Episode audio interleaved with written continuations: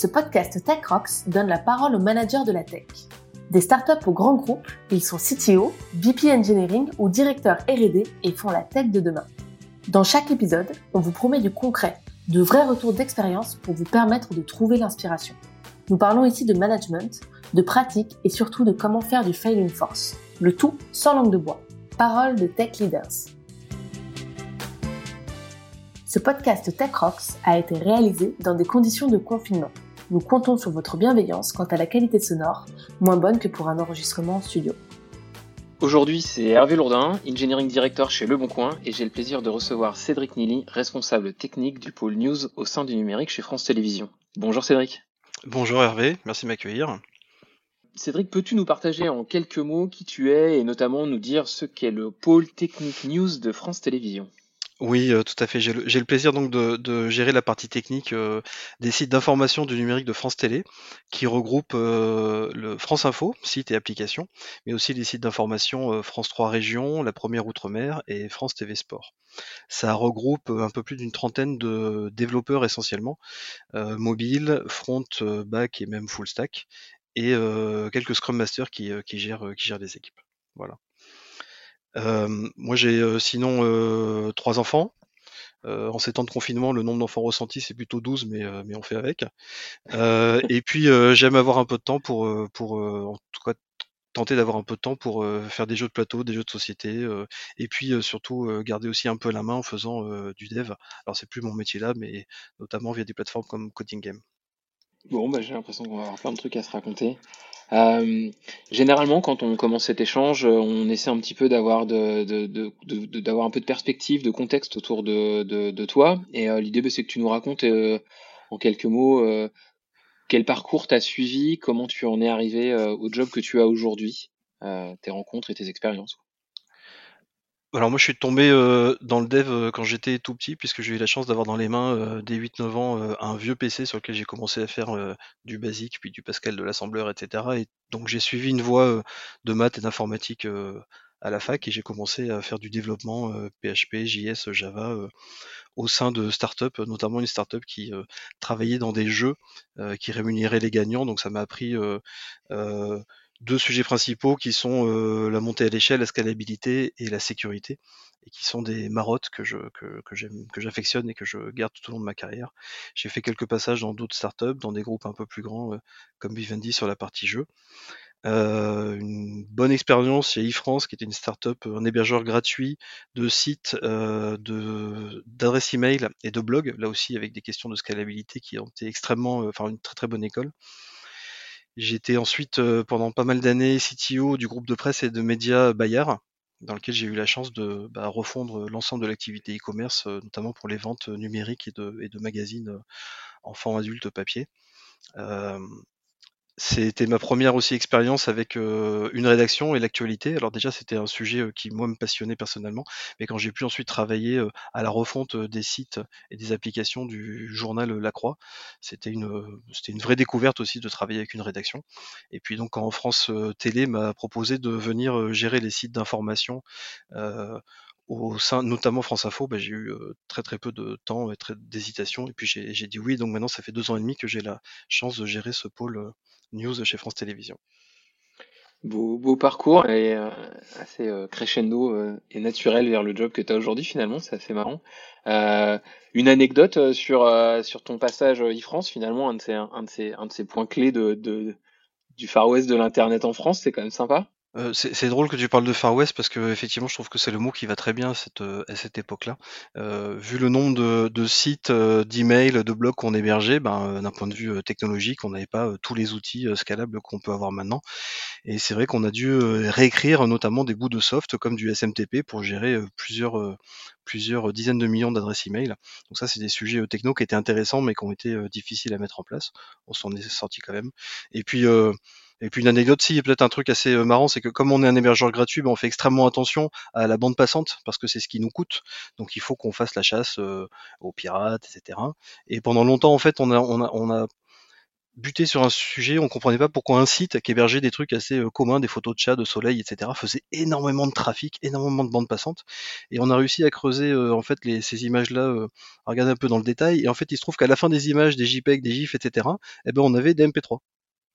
Et en fait, les, pirates avaient, enfin en tout cas ceux qui partageaient ce contenu-là, avaient réussi à euh, camoufler dans la fin d'image, qui lorsque tu les mettais dans ton navigateur s'affichait correctement, bah, tout simplement des albums, euh, des musiques, etc. Donc voilà, c'était un truc assez euh, marrant. Ils sont vraiment assez malins et c'est toujours un peu le jeu du chat et la souris pour les hébergeurs gratuits avec avec les pirates ou ceux qui veulent contourner les règles. Ok. c'est un moment intéressant de, de cette grande époque. merci pour ce partage, c'est vrai. Si on prend un peu euh, un pas de recul, euh, pour toi, euh, à l'aune de, ton expérience actuelle et, des expériences passées, qu'est-ce que c'est un tech leader? Je pense que ma vision a changé au fur et à mesure des, années et, et je pense que c'est, je pense qu'il y a plusieurs axes qui sont vraiment importants et il y en a un qui est celui que je privilégie maintenant, mais qui que je faisais pas forcément des années, qui, est vraiment qui a pris le pas, c'est vraiment celui de la communication. C'est-à-dire que euh, moi j'ai la chance de travailler avec euh, plusieurs équipes extrêmement compétentes, euh, des développeurs, des exploitants, des ops, des architectes, des équipes produits, etc. Mais vraiment arriver à faire communiquer tout ce tout ce tout ce monde-là, arriver à synchroniser les équipes, pour moi c'est vraiment un sujet extrêmement important dans le rôle de tech lead et qui est un qui est un des vrais vrais sujets du, du quotidien. Et puis à ça je rajouterai aussi le côté bah, donner du sens. C'est-à-dire que les équipes qui bossent, euh, pas en vase clos, mais qui bossent entre elles, forcément, elles n'ont pas la vision de ce qu'on souhaite faire dans six mois, dans un an, dans cinq ans. Et donc, c'est toujours extrêmement important de redonner le sens et d'expliquer pourquoi cette première étape sur laquelle ils sont en train de travailler, pourquoi ça va nous amener à la vision plus globale à, plus long terme. Et puis un des sujets peut-être du, du, quotidien et qui est peut-être encore plus exacerbé avec le confinement qu'on vit actuellement, c'est celui de déminer un peu des sujets, c'est-à-dire avoir une vision un peu macro pour savoir que bah, dans telle équipe, dans telle situation, dans tel projet, est-ce qu'on a pensé à ça, est-ce qu'on a pensé à, à, la conséquence de tel acte ou de tel projet? Et déminer. Donc voilà, arriver à, creuser, à ouvrir des situations, à, à, casser des choses avant que ça soit des drames ou avant que ça soit des points de complexité. Voilà, déminer pour moi c'est un, un mot important au quotidien. Ouais, je te rejoins, je te rejoins pas mal sur ça. Et, et alors, du coup, euh, les thématiques que tu viens d'aborder sont très orientées soft skills, euh, finalement. Et quelle est euh, pour toi la, la, la soft skill qui t'apparaît la plus importante pour, importante, pardon, pour mener ça à bien? Enfin, est-ce qu'il y a, il y a quelque chose que tu as dû un peu muscler, un peu développer pour justement euh, donner plus de sens, déminer, etc.?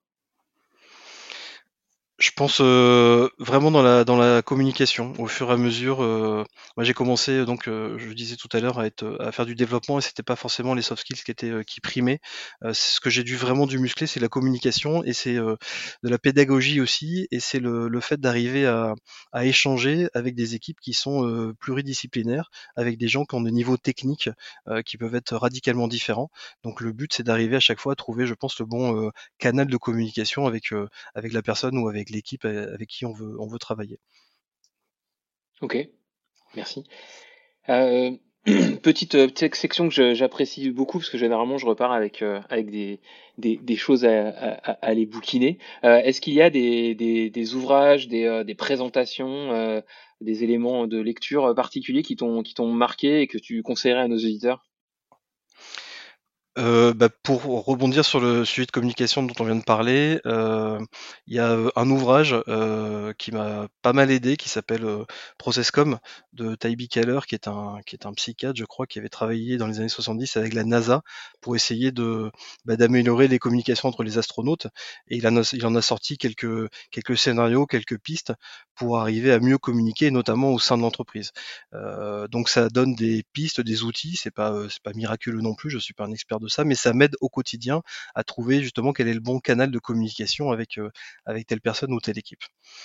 Un deuxième ouvrage que je pourrais conseiller, c'est Culture Agile de Jean-Claude Grosjean, parce que je pense que c'est un bon panorama de définition de l'agilité au sein de l'entreprise. Je pense que c'est un ouvrage à mettre dans toutes les mains, à tous les niveaux de, de gens d'entreprise, tant sur l'agilité et l'IT, jusqu'à l'agilité et des services comme, comme des services RH dans la maison. Et puis peut-être un troisième que je conseillerais pas forcément de lire parce qu'il est sûrement obsolète maintenant, mais un ouvrage qui m'a vraiment envie moi de de, de, de, mettre vraiment à l'informatique et qui a fait que je me suis dit bah c'est ça c'est ça que je veux faire, c'est ça mon métier. C'est PC interdit, qui est un bouquin de, de la fin des années 90 qui explique le monde des démo makers, comment on peut optimiser via le hardware de la machine, comment on arrive à faire de l'assembleur, comment on arrive à faire des effets fous avec très peu de CPU. Ça c'est vraiment un bouquin qui m'a passionné, qui m'a qui, qui a qui, m'a aussi permis de faire cette carrière-là, en tout cas de m'engager dans cette voie-là. Ok. Merci, je, repars avec des titres. Euh, j'espère que ça, plaira à nos auditeurs. Euh, petit exercice de style euh, qu'on fait de temps à autre dans nos podcasts. si tu devais avoir un animal totem, ça, serait quoi pour toi? Un animal totem, je ne pense pas être très original en parlant du poulpe avec des multiples tentacules de bras, etc., qui je pense euh, euh, montrent un peu les, enfin peuvent un peu montrer les différentes, les différents métiers qui, qui, qui, sont les nôtres au quotidien dans le rôle de tech lead ou de CTO.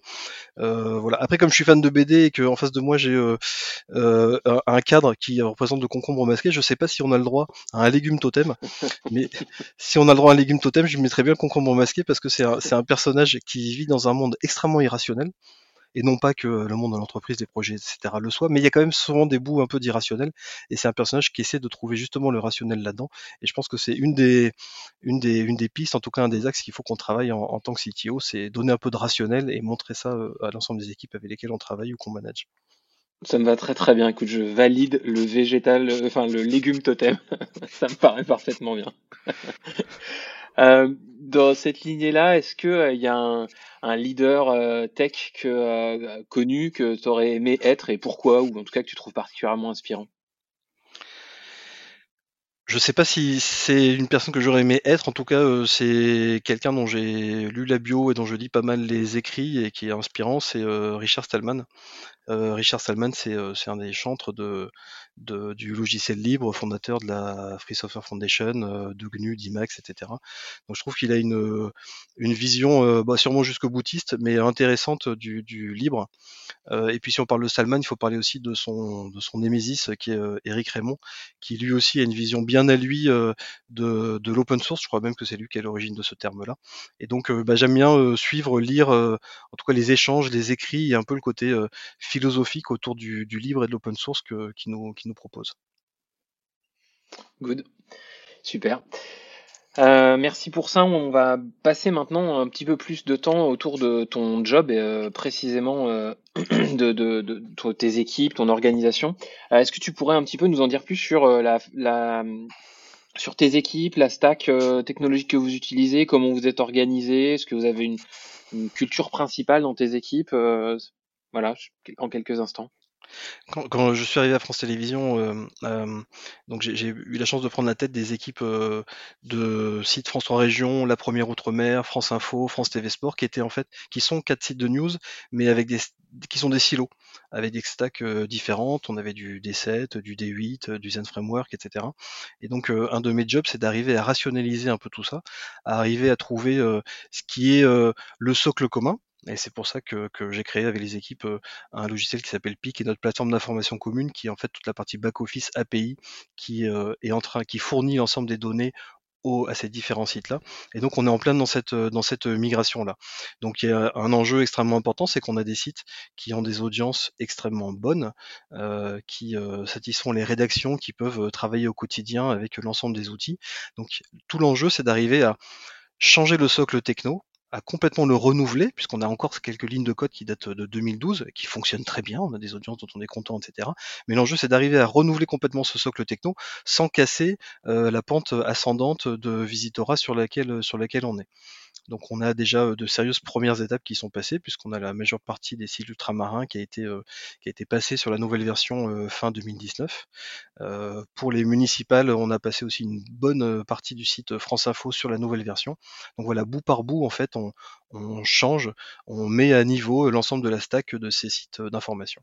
Et euh, d'un point de vue euh, orga, euh, as quelque chose, tu t'es inspiré d'un modèle particulier, vous avez, je sais pas, des feature teams, vous fonctionnez ou en mode projet classique, enfin, est-ce que comment vous vous êtes organisé? Il y a une culture euh, très agile au sein de France Télévisions. Euh, on a des équipes qui travaillent euh, complètement en Scrum avec des tailles d'équipes qui vont de 7 à 14, 15, même si on déborde un peu du Scrum Guy. Et ça tourne comme ça vraiment, vraiment bien. on est en train de se chercher un peu sur les questions feature team, component team, etc. Donc ça, c'est des modèles d'organisation qu'on est en train de travailler.